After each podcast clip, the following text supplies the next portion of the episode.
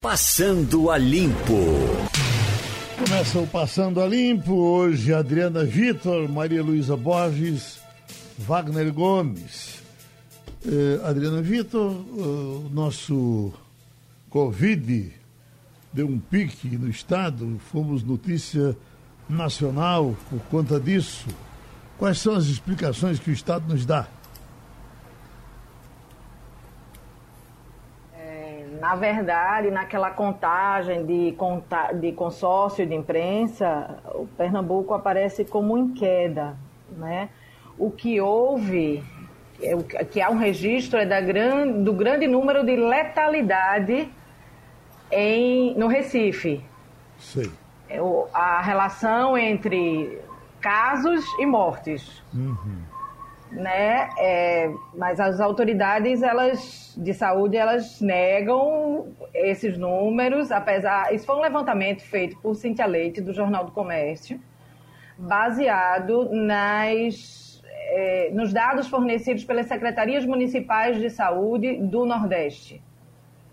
E aí Pernambuco, o Recife tem uma, um número elevado de mortes. Por exemplo, o Salvador tem mais casos e menos mortes. É, a gente está, como eu disse, no Recife, com queda de números. Esse, esse, essa equação é pela letalidade. A gente está com um problema agora no sertão, com duas cidades sertanejas é, com o chamado lockdown, né, impedida é, de, de ir às ruas, de exercer algumas atividades, que são Oricuri Araripina. A gente passou dos 100 mil casos confirmados, são 100.321 em Pernambuco e 6.758 mortes. Wagner Gomes, e a nossa rota, Rota 232? Geraldo, essa é a nossa grande preocupação hoje, Geraldo, porque a gente sabe muito bem que a rota da Covid-19 agora é em direção ao interior do país. E como a Adriana citou agora há pouco, nós temos uma situação muito difícil no sertão do Araripe, mais precisamente em Araripina. Nós entrevistamos sexta-feira, eu repeti essa entrevista no sábado pela manhã com o prefeito de Araripina, Raimundo Pimentel, e ele já dava conta de uma ocupação de 100% dos leitos de UTI em Araripina, Geraldo. Então veja que situação preocupante. O governo do estado, esta semana também, anunciou novas medidas para a região do Araripe, inclusive Araripina, com restrições de mobilidade, tentando a, a, apertar o isolamento social para ver se consegue diminuir esse número de contágios lá em, em Araripina e também nas cidades da região. Araripina, como você sabe, Geraldo, é, faz parte do Polo Gesseiro de Pernambuco, uma cidade importante para a nossa economia e como tal recebe pessoas do Brasil todo, que pessoas que vão fazer negócio ali na região. Então, com essa circulação de pessoas, não deu outra. Houve um aumento de infecções, houve um crescimento, na verdade, até chegar a esse ponto bastante preocupante. E, e conversamos também uh, com o presidente da MUP, Patriota, o prefeito de Afogados da Engazeira, a respeito do assunto e, de fato, o interior preocupa muito ainda, Geraldo. Uhum. Adriano, na explicação do uh, o Recife, especificamente, uh, ainda tem uma situação uh, favorável?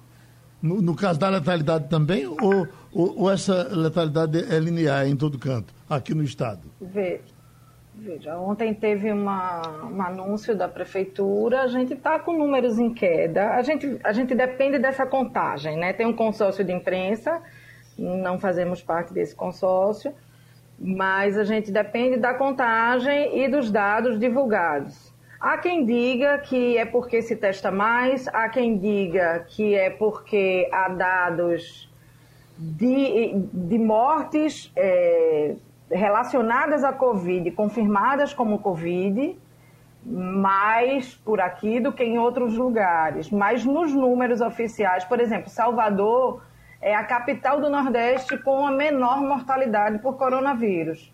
Então, você pega o número de casos e o número de mortes confirmadas pela doença. Se esses números são transparentes, a gente torce para que sejam. Maria Luísa está aqui. Guedes avisa que não tem dinheiro para ficar em 600 reais. Essa história de prorrogar o, o auxílio até dezembro. O, governo me parece até que tem uma grande boa vontade com isso, até porque tem um, um reflexo muito positivo na situação eleitoral, na simpatia do presidente, mas também não é fácil. É, é uma, é uma, uma quantia bem razoável para você ficar sustentando por tanto tempo. Eh, eh, eh, será que vamos terminar? Bom, baixar para 200 também, acho que é baixar demais. O que é que você nos diz? É, de fato, Geraldo, é, o auxílio na faixa em que está é muito difícil de ser mantido por um período é, longo. Né? O, o, governo ele tem é, cobertor curto, principalmente no momento que a arrecadação está em queda. E o que você vê é o governo, na verdade, embora de, de maneira muito não assumida, pensando em novos impostos para tentar aumentar a arrecadação, para tentar é, aumentar esse, esses recursos públicos disponíveis. É, é, fato, você falou uma coisa certíssima, os 600 reais de auxílio mudaram muito a, a questão da aprovação do governo Bolsonaro, principalmente nas regiões mais pobres, aonde a eleição dele não foi fácil, como é o caso do Nordeste. Então, existe sim esse fator que se fala, que analistas é, colocam como sendo é, é, um fator meio divisor de águas para o governo, é como se fosse um momento em que o governo Bolsonaro começou a olhar para uma fatia muito é, sofrida da população e que estava numa situação calamitosa, porque de uma hora para outra viu sua renda desaparecer. Então, o auxílio ele é altamente necessário, ninguém duvida disso. Inclusive, houve muita pressão e o governo Bolsonaro demorou a assinar. Eu acho que você lembra disso, né? O auxílio foi aprovado no Congresso e demorou semanas para que o governo conseguisse, de fato, assinar para começar a pagar. E depois teve todas as questões de cadastro, de gente ter cadastro negado, de gente que não tinha direito de pedir, e gente que teve que devolver. Enfim, como tudo no Brasil, tem que ser um processo é, é, doloroso da gente acompanhar. Mas não tenha dúvida que é um valor que dificilmente vai conseguir ser mantido por muito tempo. Então, a, a proposta do governo é criar o Renda Brasil, que na verdade é um, um substituto, digamos assim, do Bolsa Família com um novo nome, né? E é, é, com certeza não pode ser nesse patamar, porque nesse patamar é, é, não há recursos públicos disponíveis. Tem uma pergunta muito simples, Geraldo, que a gente precisa fazer. Né? Apesar da emergência, da urgência que estamos vivendo, a pergunta é a seguinte: quem vai pagar a conta? Né? Porque é, tem que tirar, tem que indicar de onde o dinheiro vai sair. São, e, 50, como Maria Luísa disse. São 50 bilhões mês, né, Wagner? Pois é, e Maria, como hum. Maria Luísa disse, não vai ter fogo para pagar e, e, esse benefício o tempo todo. Então as pessoas, evidentemente, estão gostando, é bom, claro, essa ajuda é necessária, não só para os trabalhadores que estão desamparados, mas também para a economia. Mas acontece que não vai ter dinheiro para todo mundo o tempo todo. Inclusive, o presidente, Maria Luísa, vetou já um auxílio que seria concedido aos profissionais de saúde que ficaram é, inválidos durante é, o trabalho. Seria uma espécie de indenização, não é? De 50 Exatamente. mil. Exatamente. E, e tem outra informação também, apontando já que o presidente vetou um dispositivo da medida provisória de socorro às empresas aéreas que permitia a aeronautas e aeroviários sacarem mensalmente recursos das contas vinculadas ao FGTS. O governo diz que isso prejudicaria não só os novos investimentos a serem contratados em habitação popular, saneamento básico e infraestrutura urbana, mas também a continuidade daqueles já pactuados. Então, veja que é uma situação bastante difícil. Na hora da emergência, da urgência, vamos lá tira dinheiro de onde não tem. Mas chega um ponto que agora não tem mais de onde tirar.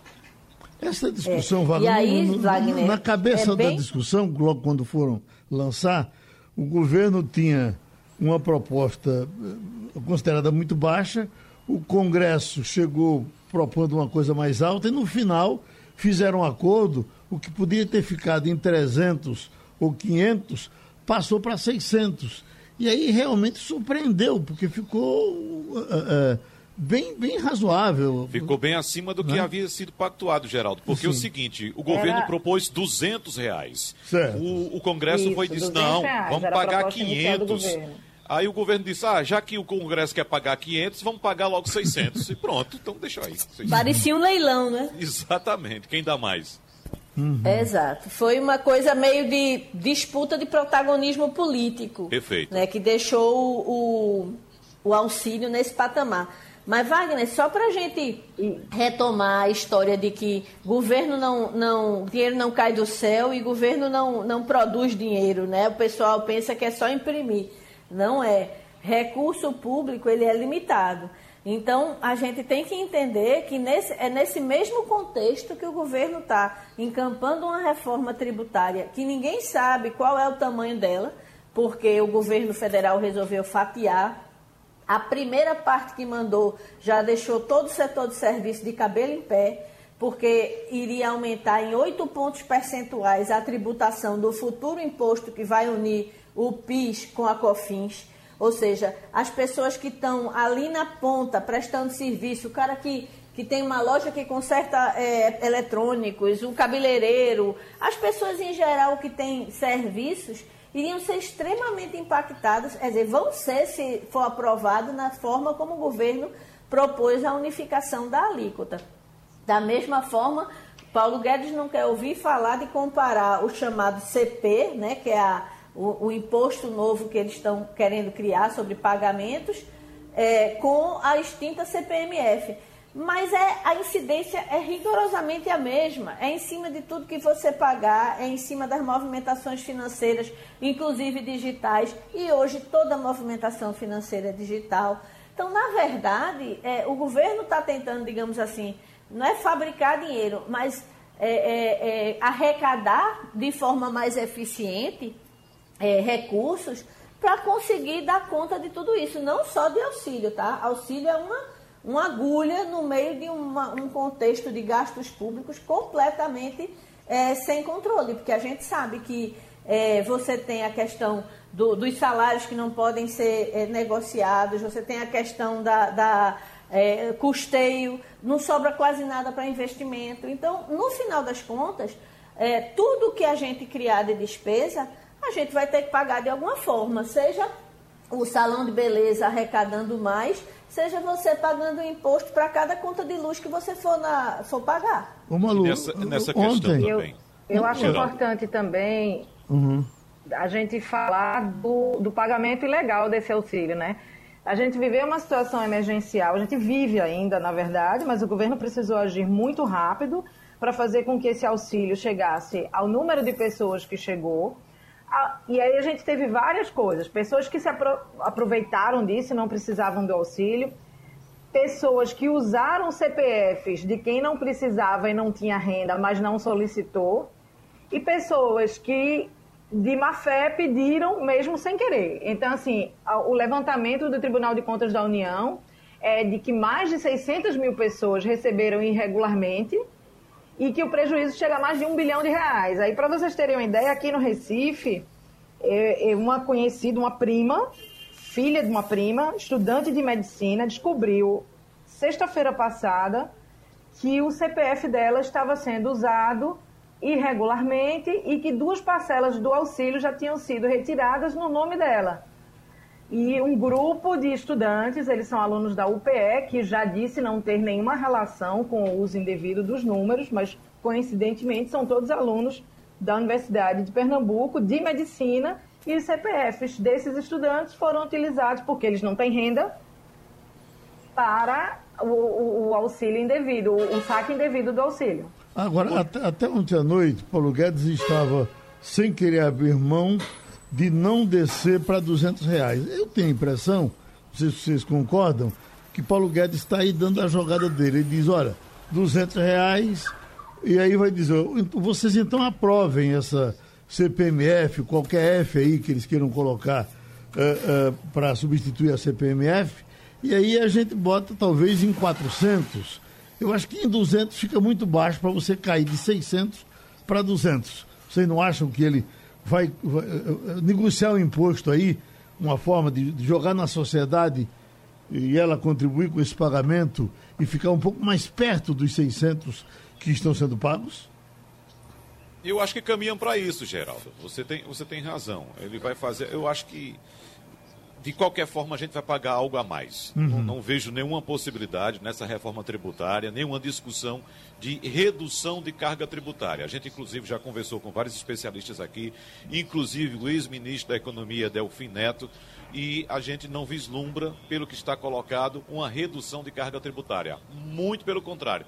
Deve ser, sim, aprovado um novo imposto ou um mesmo imposto com outra cara, mas arrecadando mais, porque a situação do país é muito difícil. Inclusive, a gente estava falando agora dessa atitude do governo de tirar dinheiro de onde não tem, e o governo, por outro lado, que orçamento é, é, é uma coisa basicamente, Geraldo, orçamento você sabe, é aquilo que você tem em casa, é o que você ganha e o que você gasta, né? Nesse momento o governo está gastando muito, já vinha de um rombo de 130 bilhões de reais, né? Esse rombo vai ficar muito maior, calcula-se algo em torno de, de 300, 400 bilhões de reais, e, e o governo não tem de onde tirar. E outra coisa, além disso, o governo também concede benefícios a setores produtivos para poderem sobreviver nessa crise também. Por exemplo, ontem à noite, o presidente Jair Bolsonaro sancionou um projeto de lei que permite a renegociação de dívidas de micro e pequenas empresas inscritas no Simples Nacional.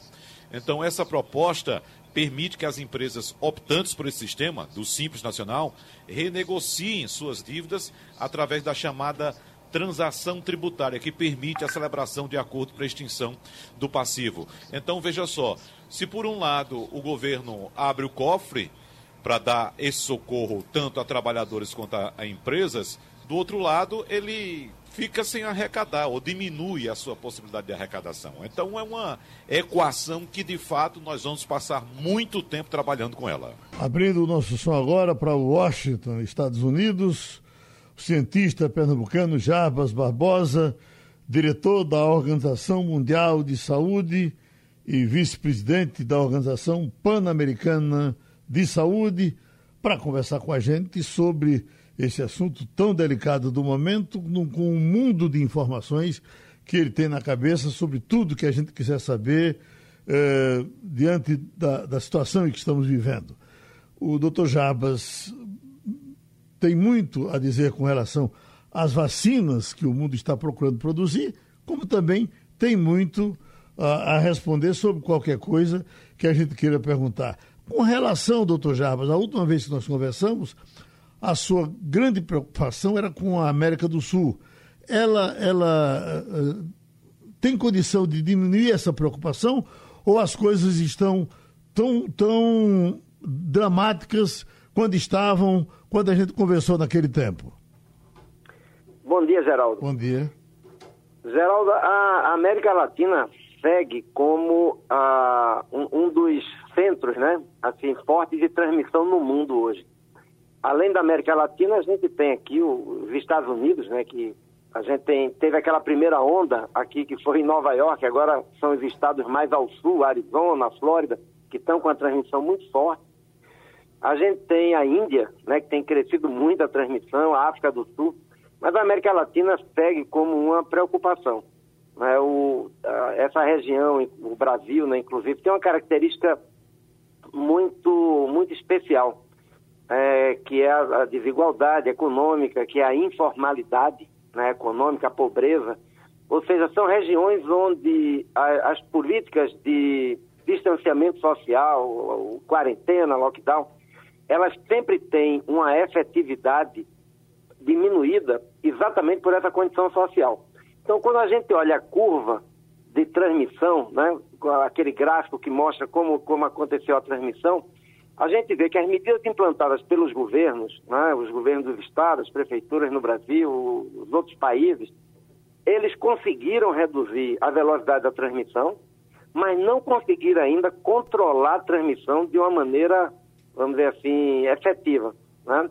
Claro que no Brasil, como o Brasil é imenso, a gente olha que já tem uma situação muito diferente do Brasil. Né? Os estados é, do Pará, do Amazonas, é, Amapá, já tem uma nítida tendência de desaceleração e de redução. Né? A gente tem os estados do Nordeste, é, com, com exceção do Piauí e da Bahia, com uma tendência de estabilização. Né? O número de casos, felizmente, não está mais crescendo, mas ainda está num patamar meio elevado. E no resto do Brasil, com exceção do Rio de Janeiro, a gente tem ainda uma tendência de aceleração. Muitas vezes, Geraldo, essa aceleração é porque a capital está diminuindo e agora a transmissão está ocorrendo no interior, né? em vários estados e em vários países está ocorrendo. Esse é um, um resumo, Geraldo, da, de como eu vejo hoje essa situação. doutor Jarbas, uh, uh, países que foram tão falados como que as coisas estivessem controladas, no caso de Singapura, e depois teve uma recidiva, Nova Zelândia, depois veio a preocupação, a Alemanha, que foi muito elogiada no começo, mas no momento, inclusive, já temos até passeatas na rua de, de gente não querendo mais obedecer às regras, porque eh, mesmo sem ter o nível de informalidade que a gente tem, mas o pessoal acha que tem que ir para a rua, tem que trabalhar, tem que fazer é, o, o, o, tem que tocar a vida.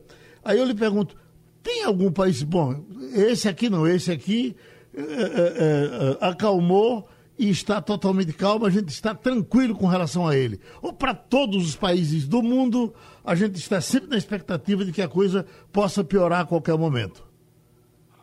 Geraldo, enquanto a gente não tiver uma vacina e tiver imunizado todo, a população toda, isso vai levar algum tempo, todos os países, mesmo os, mesmo os países que controlaram bem a transmissão, porque tem outras características, tem uma economia formal, conseguiram fazer uma, vamos dizer assim, no momento da transmissão, que a transmissão estava forte, eles conseguiram fazer políticas de distanciamento social com a grande adesão da população e controlaram a transmissão. Hoje em dia eles têm casos esporádicos, né? A própria Nova Zelândia, que você mencionou, a Coreia, né? A Coreia do Sul, também é um caso de, de sucesso muito, muito, muito consistente. A Alemanha é um caso de sucesso a gente teve aquela passeata de, de pessoas que, que, infelizmente, aí tem uma, uma, uma, polarização política muito grande no mundo de hoje. É gente que acha que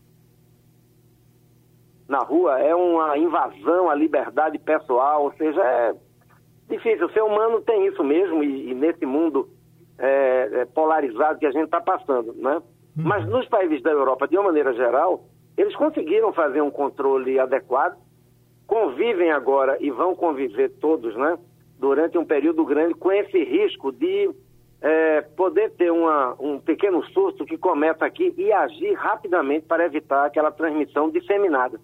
Então, o processo de reabertura que todos os países que controlaram a transmissão está fazendo é um processo cauteloso, planejado, né, que avança é, de, de, etapa para etapa e com um monitoramento muito grande, porque se percebe que a curva volta a subir, tem que tomar medidas para, para segurar. Esse vai ser, Geraldo, eu acho que o, o, o novo normal, né, como se fala por aí, que nós vamos viver nos, nos próximos meses até que se consiga ter uma imunização da, da sociedade como um todo. Vamos colocar o doutor Jair Barbosa à disposição da nossa bancada. Temos Adriana Vitor, temos Maria Luísa Borges e temos Wagner Gomes. Pela ordem alfabética, vamos começar com Adriana Vitor.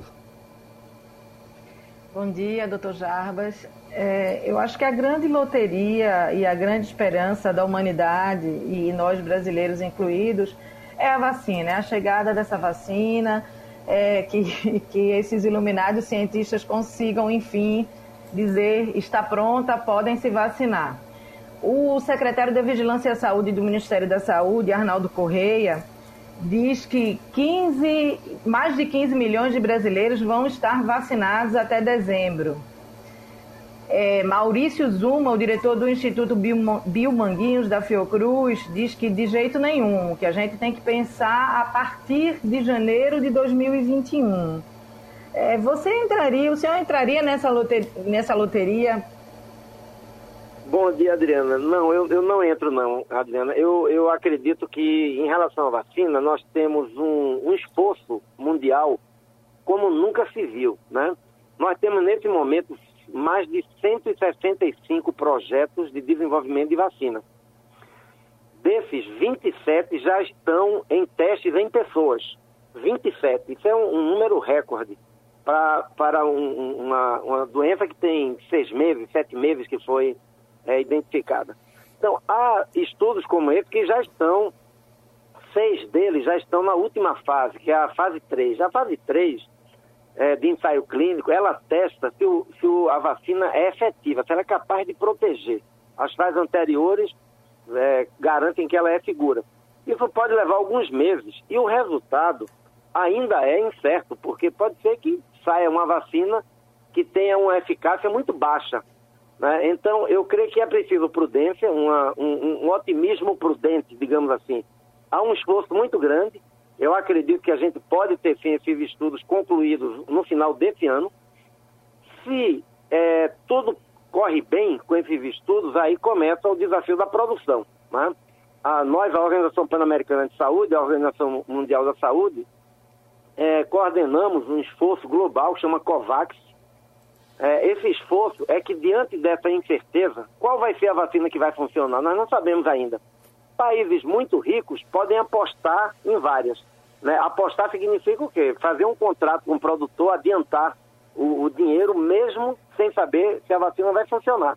E já tem, os Estados Unidos estão fazendo isso, União Europeia.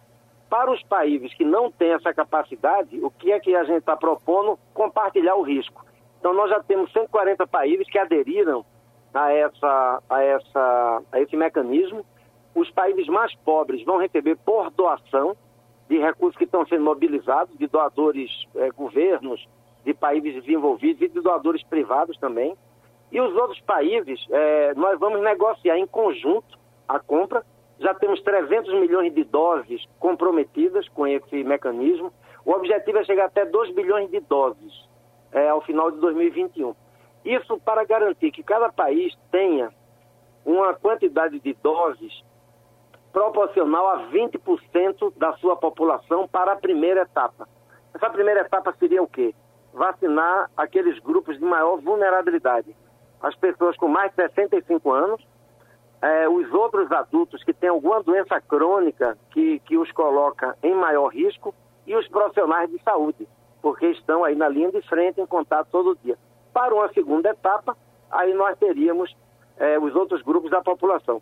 Claro, tor torcemos muito, todos nós, para que isso se acelere, para que em vez de uma, a gente tenha cinco vacinas que funcionem bem, que tenham um grau de eficácia muito elevado e aí a gente possa antecipar e começar não já com 20% da população, mas expandindo o mais rápido possível.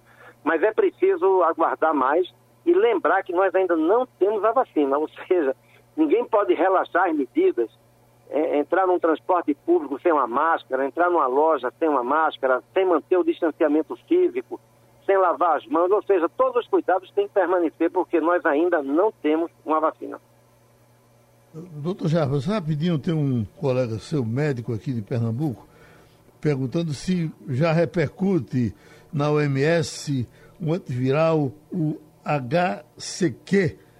O HCQ, que ele disse que tem, chegam informações de que esse, esse antiviral está funcionando muito bem em, em muitos casos. HCQ repercute aí?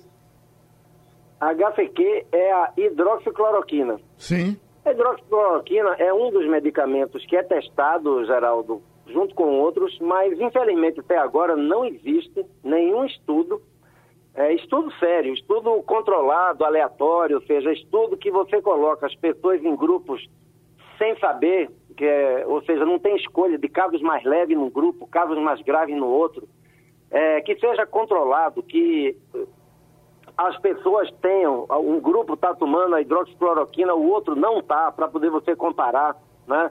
E que muitas vezes nem o médico ou compara com placebo, ou seja, tem toda uma, uma tecnologia para fazer isso.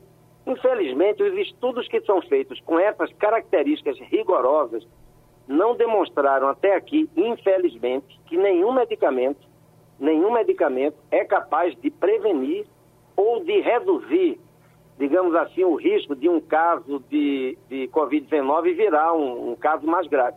Uhum. Não, não, por isso não há uma recomendação, nem da OMS, a Sociedade Brasileira de Infectologia também não recomenda ainda nenhum medicamento específico. Existem protocolos para tratar os pacientes, para reduzir a gravidade, existe um medicamento que é um corticoide conhecido, a dexametasona, que foi, é, demonstrou num estudo que, que ela é capaz de me melhorar a chance, mas só daqueles pacientes mais graves, que estão em, em necessitando de oxigênio, né? seja com a máscara de oxigênio, seja no ventilador mecânico.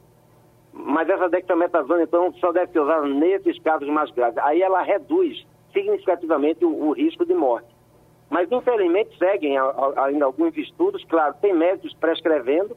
O médico pode, né, tem esse direito de prescrever, digamos assim, medicamentos experimentais, desde que o faça em condições éticas, informando ao paciente do que se trata, é, porque é, tomando o, o consentimento do paciente, como são as regras em todos os países, inclusive no Brasil. Bom, me desculpe que eu pensei que esse negócio de HCQ era uma coisa nova. Se eu soubesse que era hidroxicloroquina, eu é, não tratava não. mais desse assunto, porque ninguém aguenta mais ouvir.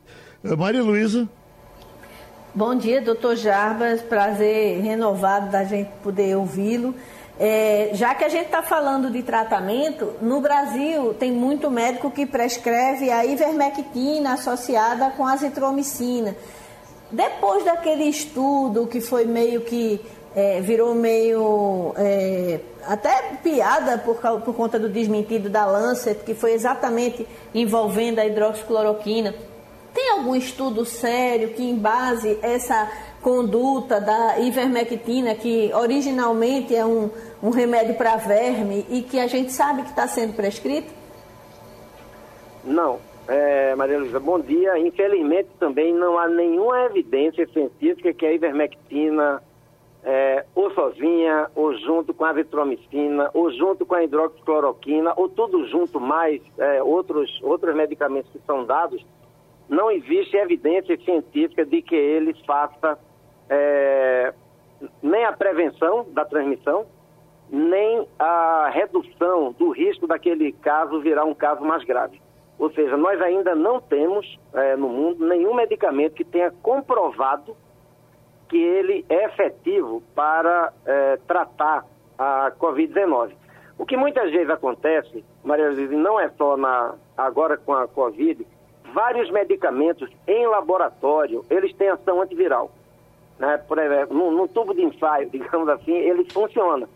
Isso, vários desses medicamentos que agora são usados para, como a ivermectina, hidroxicloroquina, já foram testados para outras, é, outras viroses graves. E eles sempre, infelizmente, eu repito, porque seria ótimo ter um medicamento para dizer para as pessoas, olha, toma isso que você está protegido. Não está, né? Porque eles funcionam no tubo de ensaio, mas a ivermectina, por exemplo, tem estudos demonstrando que para ter no ser humano a mesma ação antiviral que ele demonstra em laboratório, a dose que a pessoa teria que tomar provavelmente é, é seria quase 100 vezes maior do que a dose segura para você tomar a ivermectina. Então, é importante, claro, quanto mais estudos a gente tenha, né, é, vão ser mais conhecimentos que se adquirem, mas pessoas que por acaso tomam a ivermectina e acham que por isso estão protegidos e podem relaxar medidas, fazem, eu creio que correm um risco muito grande.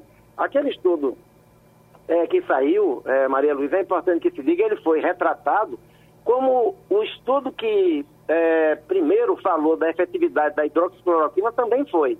E depois deles, e é bom que se retrate estudos que não tenham dados significativos, seja contra ou seja a favor. Em ciência, a gente não pode ter partido, torcida, nem fé. A gente tem que olhar os dados para decidir.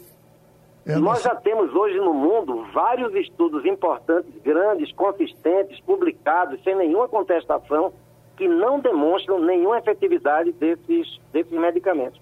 Infelizmente, se sair um estudo amanhã é, que demonstre, ótimo, eu vou mudar minha opinião sem nenhum problema, porque é isso que a gente faz com ciência. Tem uma comprovação, é importante que se mude de, é, de recomendação é a nossa conversa com o doutor Jarbas Barbosa. Vamos para Wagner Gomes.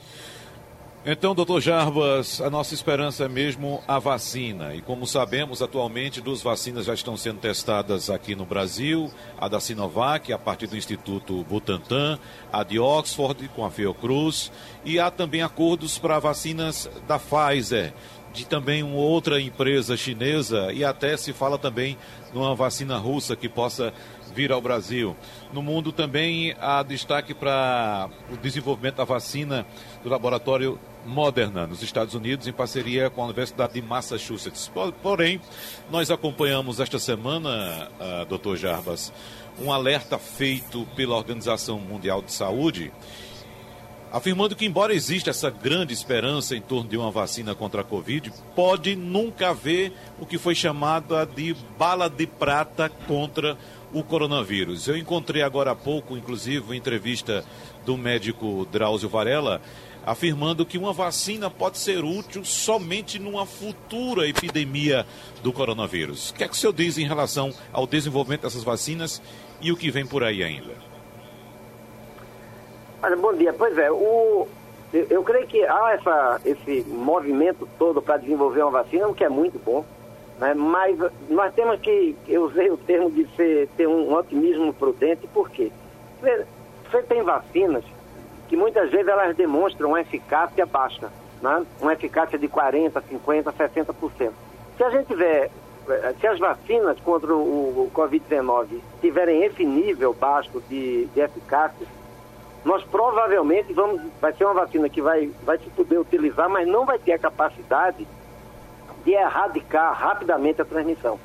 Então eu creio que é isso que o, diretor da OMS chama a atenção, porque muita, muita gente com a crença de que a vacina está muito próxima e de que todo mundo vai estar tá imunizado em poucos meses, é, começa a relaxar as medidas de proteção. Né? É muito importante lembrar que a gente pode ter vários cenários, que é impossível prever todos agora. Uma vacina muito boa, mas que usa uma plataforma tecnológica muito nova, então ela não vai poder ter uma descentralização da produção muito rápido a gente vai ter uma quantidade limitada dessa vacina durante vários meses. A gente pode ter várias vacinas, mas nenhuma delas com 90%, 95% de eficácia, né, o que também vai, vai de, de, certa maneira, limitar o uso. A gente pode ter vacinas que não funcionem bem em pessoas idosas, funcionem em pessoas mais jovens, ou seja, há muita é, é, incerteza ainda. O que a gente precisa garantir é que todas essas vacinas passem pelos estudos necessários, ou seja, anúncios de vacina que já estariam prontas para usar agora e que não completaram as três fases de um ensaio clínico, a fase 1, a fase 2 e a fase 3, para comprovar que são seguras, em primeiro lugar, que são seguras, né? O medicamento, uma vacina, pode até não fazer bem, mas jamais pode ter algum risco de fazer mal ao paciente. Né? Todo medicamento, quando ele é liberado, todo medicamento tem é, eventos é, é, adversos, né? mas o médico, quando prescreve, e ele sabe que as vantagens são bem maiores do que os riscos, apesar de, de haverem é, riscos. No caso da vacina, a mesma coisa. A vacina, ela primeiro tem que provar que é segura. Então, vacinas que estão sendo anunciadas, que já estariam pronto, pronta para uso agora, mas que ninguém viu o, o, o, ensaio clínico de fase 3, eu diria que muitas vezes são empresas que soltam é, notícias boas, né, de maneira acelerada, de maneira talvez intempestiva, eh, aumenta suas ações na, na Bolsa, mas é importante seguir bem o, o caminho da, da comprovação científica, ou seja, ter os, as três fases, ter segurança que ela é segura, primeiro, não faz mal, segundo, que faz bem, que é eficaz. Por isso que é preciso ter essa, essa certa precaução é, de não, não, na minha, na minha impressão, de dizer, olha, já em um mês, ou dois, ou três, a gente pode ter vacina disponível. Depois dos dos ensaios clínicos confirm, compro, é, é, concluídos e, e, os resultados sendo, sendo adequados, nós vamos ter o início da fase de produção. Né? Então é, é importante, é, é, uma grande esperança a vacina, mas tem que se cumprir todas as etapas. Queimá-las pode significar um risco muito grande. Bom, nós, o doutor já está na sua mesa de trabalho, muita coisa ainda para fazer. Deixa eu ver se o pessoal da, da, da bancada já está convencido ou tem mais alguma pergunta? Vocês têm? Eu sempre temos. Então diga. Eu queria saber, vou fazer duas em uma rapidinha. Uma é, chegando a vacina, o senhor considera que o Brasil tem condições ideais para distribuí-la, para que os estados recebam, para que isso chegue, chegue às populações mais afastadas dos grandes centros. Ponto número um. Ponto número dois, daqui a pouco a Fiocruz faz, a Fiocruz Pernambuco vai fazer uma entrevista coletiva divulgando os, que re, realizou o sequenciamento genético de 39 genomas do novo coronavírus que circulam no estado. O que isso significa para a gente que entende menos de ciência e mais de jornalismo e para os ouvintes que estão escutando a gente? Deixa eu começar pelo fim. O sequenciamento genético do vírus é importante. Nós já temos no mundo mais de 60 mil sequenciamentos genéticos do Covid-19. E todo dia tem novos. É excelente essa iniciativa de fazer o sequenciamento aí em Pernambuco. Quanto mais sequenciamento a gente tem, a gente está monitorando o vírus, porque todo vírus tem uma tendência a fazer mutações. A maioria dessas mutações não não alteram as características essenciais do vírus. Ele nem fica mais nem menos grave. É, mas é importante monitorar. O vírus de influenza tem várias mutações, o HIV, o vírus da AIDS, tem várias mutações, o vírus do sarampo tem, tem vários, ou seja, isso é natural dos vírus. Então é importante fazer sequenciamento, como eu falei, já mais de 60 mil no mundo, e com esse sequenciamento hoje, você pode ver, por exemplo, no caso do sarampo, quando tem um caso de sarampo no Brasil, o sequenciamento indica se esse vírus de sarampo que o, que o Brasil recebeu veio da Europa ou da África ou da Ásia. Quer dizer, o sequenciamento ele identifica essas características do vírus. É como se fosse a mesma pessoa, mas com a camisa de cor diferente, digamos assim, para ficar é, mais, é, mais fácil de entender. Então é importante essa iniciativa, parabéns a, aí o grupo da Fiocruz de Pernambuco. Sobre a vacina, o Brasil tem um, um programa é, nacional de imunizações muito bom, fortalecido. É, mais de 30 mil salas de vacina no, no, no Brasil. Tem capacidade e tem expertise para fazer uma campanha de vacinação. Já fez várias. Todo ano faz a de influenza, fez a de sarampo ano passado para controlar o surto de sarampo. Ou seja, sim, tem condições. O, o problema da, da produção de vacinas aí é mais complexo. Né? Aí, sem dúvida, é mais complexo. Todo o processo de transferência tecnológica leva, leva um tempo, né? isso é natural. O Brasil já fez também vários processos de transferência de tecnologia, aprendeu com eles, mas é muito importante que o Brasil participe, é, sem dúvida nenhuma, desse, desse esforço né, global, procure tanto com a vigilância do vírus, como o sequenciamento genético, como de buscar é, participar né, dessas iniciativas. Esse mecanismo que eu falei antes, a COVAX, o Brasil é, já se juntou a ele, ou seja, além dessas, dessas iniciativas de parceria com o laboratório, o Brasil também está participando desse acordo mais amplo que diminui o risco. Porque, claro, se você aposta numa, num, num, num projeto só de, de desenvolvimento de vacina e aquele projeto não dá certo, você pode ficar sem nada no final né? porque, como eu falei, há rumores de que alguns países ricos já teriam comprometido 100 milhões de doses de um produtor, 150 do outro, 50 de um terceiro, ou seja, corre o risco de quando a gente tiver vacina, a vacina não está disponível para, de maneira equitativa para todos os países. E algo que a gente não pode deixar ocorrer é os países ricos terem vacina para vacinar toda a população e os países em desenvolvimento não terem vacina sequer para vacinar seus grupos mais vulneráveis. Isso seria, eu creio que uma, uma situação completamente é, impossível né, de, de nós aceitarmos como sendo natural.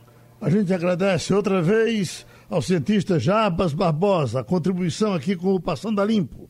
Muito obrigado. A novidade de hoje é que o Banco Central ontem tomou a decisão de baixar a taxa Selic para 2% ao ano patamar histórico no Brasil, menor já registrado na nossa história.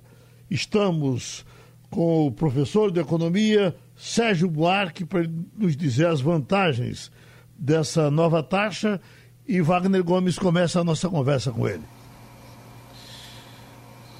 Bom dia, professor Sérgio. Opa, muito bom professor, dia. Professor.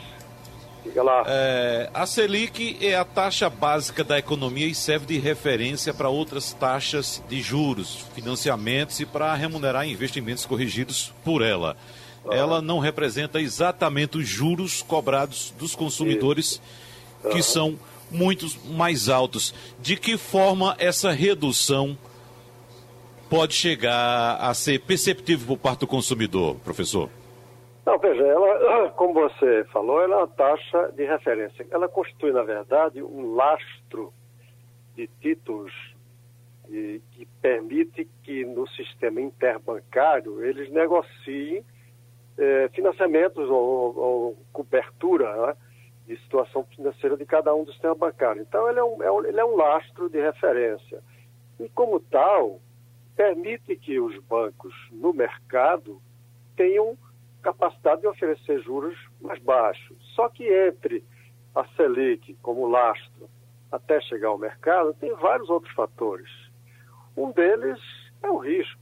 E aí é curioso, porque o Banco Central baixa a taxa Selic, porque estamos numa situação de alto risco econômico e que ele quer, portanto, com isso, aumentar a liquidez, soltar mais recursos no mercado, aumentar a movimentação de moeda, mas o risco também leva os bancos, quando vão fazer financiamento de mercado, cobrar uma taxa de retorno que possa cobrir eventuais inadimplências, que é muito provável. Então, além disso, tem a própria rentabilidade do banco, tem a taxa de juros, aliás, taxa, impostos que ele paga em cima dos negócios financeiros.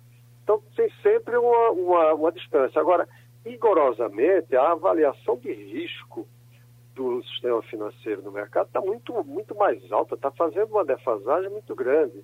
Porque aí é importante destacar o seguinte, que a gente tem, com essa taxa Selic, valores negativos, porque a inflação é maior do que a taxa de juros Selic. Isso quer dizer que no final de um ano, se você deixou 100 reais aplicado baseado na, na Selic, no final do ano você receberá 102, mas só, só mas vale 3% menos, porque a inflação comeu o poder de compra. Né? Então, agora, qual é a, a, implicação? Eu tenho dito isso desde antes, quando eles vinham já reduzindo a patamares que a gente chama negativos. Né? Por que negativo? Porque a taxa de juros é maior, aliás, a taxa de inflação é maior do que a taxa de juros. Então, o juro real é negativo. Quer dizer, o grande, a grande vantagem é que isso, é, digamos, tira de cena o que antes se chamava antes de rentismo, que os investidores preferiam deixar o dinheiro aplicado em diferentes papéis, alguns papéis vinculados ao Selic, porque pagava juros muito mais altos do que a inflação. Na hora que isso se inverte, isso vai, vai correr para outras aplicações financeiras. Já tinha havido uma corrida para a Bolsa de Valores e isso pode se acentuar, o que é positivo, que você vai começar a ter recursos para investir em, para aplicar em investimentos e não em papéis, em títulos. Né? Então eu acho que isso é um lado positivo, embora reflita a gravidade da situação econômica do país. Né? Isso quer dizer que a minha poupança já está rendendo menos hoje? a, a, a, poupança é uma delas que começa a, a, perder, porque ela tem o Selic como, como referência e a inflação vai comer uma parte do que você vai receber. Isso é uma coisa curiosa, porque a taxa de juros é uma remuneração que alguém aposta receber para renunciar ao uso presente e passar para outra pessoa que no futuro lhe paga por isso. Ou hum. seja, eu renuncio a, a, usar um recurso no presente e empresto a uma pessoa que vai, que não tem, e vai usufruir no presente o que não tem, no futuro ele me paga um, um retorno para compensar essa minha renúncia do presente. Então, se a gente bota na poupança, mesmo CDB, bota na poupança e isso no final do ano, eu estou financiando alguém que não tem o dinheiro hoje, que no futuro não vai me pagar o que eu devo receber de remuneração real, porque a inflação vai comer o que ele vai me dar. Então, é, é é apostar em outras aplicações. Né? Hum. Tem aplicações outras que são mais rentáveis. Né? Maria Luísa? Professor, aproveitando essa deixa que o senhor falou das aplicações, a Selic ela é muito cruel para quem está tomando dinheiro, porque ela, na verdade, não reflete a taxa que a pessoa contrata, no final das contas se cobra um juro muito maior, e ela também é cruel para o pequeno poupador que tem algum dinheirinho guardado, como o senhor falou, rentista, muita gente aposentado que colocou dinheiro no título do governo, por exemplo, e que nesse momento está tendo patrimônio, está vendo o patrimônio encolher, porque o que, como o senhor explicou, 100 reais hoje vai valer muito menos, vão valer muito menos do que daqui a um ano. Existe algum investimento em que a pessoa possa estar é, presente com menos risco do que a bolsa? Porque a bolsa ainda assusta o pequeno poupador, porque há muita volatilidade, você pode perder tudo muito rapidamente. Existe algum meio termo entre apostar numa taxa negativa do ponto de vista comparativo com a inflação ou não chegar ao extremo de você se colocar no investimento de risco, como é o papel na bolsa? Claro, veja, sempre há uma relação, é, a gente chama na economia um trade-off, uma relação inversa entre risco e rentabilidade. Quando as taxas de juros das aplicações financeiras são muito altas, a gente teve inclusive na poupança momentos em que o risco era quase zero e a rentabilidade era, digamos, pequena ou moderada. Então, no extremo é, seguinte, você aplicar na Bolsa de Valores, o risco é alto, mas a rentabilidade também tende a ser alta. Só que ela é de médio prazo. Você não pode jogar, é, a não ser que você seja um, um especulador, aplicar em Bolsa de Valores, não se pode pretender ter um retorno eh, de curto prazo, você tem que esperar uma maturação maior. Eu não sou especialista em, em finanças né, e investimentos desses financeiros, mas os bancos já oferecem, os bancos são muito ágeis na descoberta de, digamos, de, de produtos que cons conseguem oferecer um, um, valor intermediário que combine menor risco e maior, maior rentabilidade, mas eh, com certeza não são esses tradicionais. No limite, em geral, eles fazem uma cesta combinando ações com outros títulos que consegue um equilíbrio para o investidor conservador com risco baixo ou moderado e rentabilidade também baixa ou moderada. É sempre uma escolha que a gente tem que fazer entre esses dois extremos. Quanto maior a rentabilidade que a gente esperar, pode considerar que o risco também é maior. Em compensação, quanto menor o risco que você quiser, pode considerar que a rentabilidade seja menor.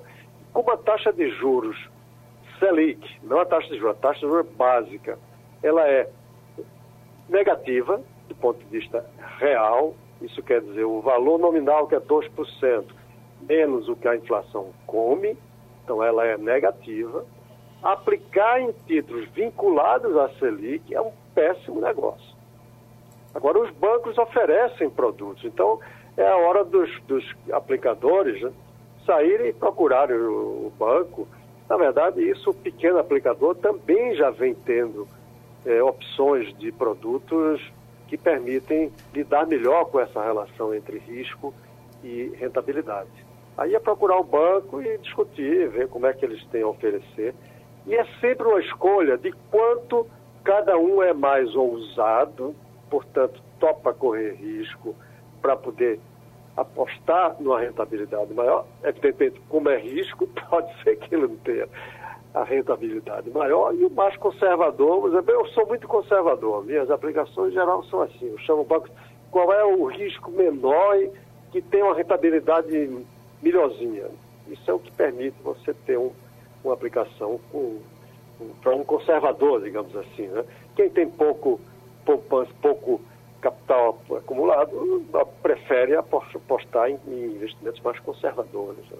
Pronto. A gente agradece outra vez ao professor da economia Sérgio Buarque, minha prezada Adriana Vitor. Eu estou vendo aqui nessa sessão de sobe e desce da Veja. Já tratamos desse assunto, mas cada dia ele vai ficando mais interessante ou desinteressante para muita gente, as lives. Diz aqui, a overdose de transmissões nas redes sociais cobrou seu preço. O Google registrou queda de 70% nas buscas de shows ao vivo na internet. Então aquele que poderia parecer que ia quebrar o galho de muito cantor, querer botar live, pegar destões aqui, um tostão lá, 10 mil reais ali, não vai ser, não vai dar para ninguém? Veja, eu acho que está dando. É, é, uma sobrevivência, é uma classe que está absolutamente sem poder trabalhar. Se alguém que não pode realizar shows, espetáculos, é a classe artística. É uma classe que vive do que produz, que é a sua arte, e que foi uma forma encontrada. Agora, há uma saturação natural. Se você abre o Instagram às 6 horas da noite, a sua linha de cima fica toda com lives. Mas eu acho que também essa classe criativa, inventiva, batalhadora, ela descobriu uma forma de sobrevivência e também de ajudar, Geraldo. Por exemplo, na sexta-feira passada, se eu não me engano, foi sexta ou sábado, Milton Nascimento fez a live dele toda dedicada à ação da cidadania contra a fome, né? Aquele projeto lá atrás criado por Betinho para arrecadar alimentação para quem não tem comida, não tem o básico. E aí tinha a opção lá de você dirigir o seu celular, um QR Code, um código que você doava diretamente para esse projeto. É lógico, eu acredito que Milton também tenha é, é recolhido algum dinheiro para si próprio ou para os músicos que estão sem rendimento, né? É, Tereza Cristina, eu sou uma Cristina, é uma cantora carioca, todas as noites, desde que começou a quarentena, ela faz a live lá no Instagram dela, já fez alguns no YouTube também, arrecadando dinheiro. E é uma forma dela se colocar, já foi capa de jornal depois disso, pelo menos umas três vezes, porque realmente ela leva a gente para ali, que conversa, que, que cria uma, uma, uma intimidade virtual com o artista, né? E eu, por fim, eu queria dizer que é, Elomar, lá no sertão da Bahia, fez um modelo diferente. A live dele, o, o, o, o, espetáculo que ele fez lá na Casa dos Carneiros, em Vitória da Conquista, que é o lugar onde ele cria os bichos dele, canta e compõe, é, você comprava o ingresso com antecedência e você assistia, tinha direito aquele grupo que comprou de assistir ao espetáculo dele. Então é, é uma iniciativa, é sobrevivência. Uhum. Eu estava ouvindo que eh, ainda estão se dando bem.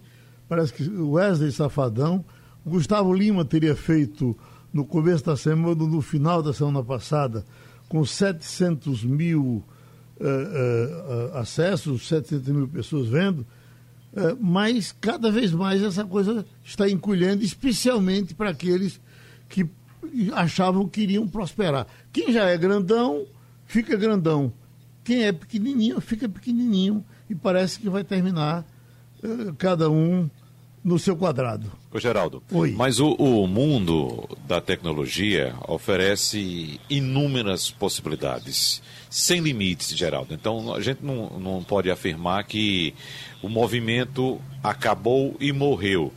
Né? Deve surgir daí muitas outras possibilidades, inclusive quebrar a resistência de alguns artistas que ainda ficam presos ao, passado. Uh, a lançamentos, por exemplo, tipo CD, toque aí meu CD, vou lançar um CD, vou gravar um DVD, isso aí acabou. A plataforma de divulgação artística hoje é, sem dúvida, a internet, é online. Então, a partir desses movimentos que fomos obrigados a, a, a cumprir, né? Ou seja, a gente tem que fazer alguma coisa para aparecer. Vamos para a live. Vamos entrar em contato com o nosso, nosso público através da live. Mas agora surge o mundo pela frente para que cada um busque sua criatividade e comece a apresentar seu trabalho nessa plataforma que, sem dúvida, é a plataforma de agora em diante para o futuro. Agora, só para você recordar, Geraldo, nós tivemos, por exemplo, no começo, lá no mês de abril, uma live de Marília Mendonça que teve 3 milhões e 300 mil pessoas acompanhando. 3 milhões. Não, estou dizendo instantaneamente. 3 milhões de views até Isso. agora. Estou com um levantamento atualizado aqui. Mas só no dia, Adriana. Views. Sim, sim. Só no sei, dia, Adriana. No, na hora, ao vivo, foram 3 milhões e 300 mil pessoas. Entendeu? Foi recorde mundial. Marília Ela Mendonça. É recordista com 73 milhões de views, mais de 100 toneladas de alimentos arrecadados e mais de 422 uhum. mil reais arrecadados. Então, existem várias possibilidades. Esse mundo é infinito. O consumidor também tem várias possibilidades de acompanhar, desde um simples smartphone até um equipamento mais moderno, mais eficiente, por exemplo, Smart TV conectada a um som de qualidade. Enfim, tem muitas possibilidades. Então, isso a gente não pode dar como parado nem findo, não, porque vem muita coisa ainda pela frente. E terminou o Passando a Limpo. Passando a Limpo.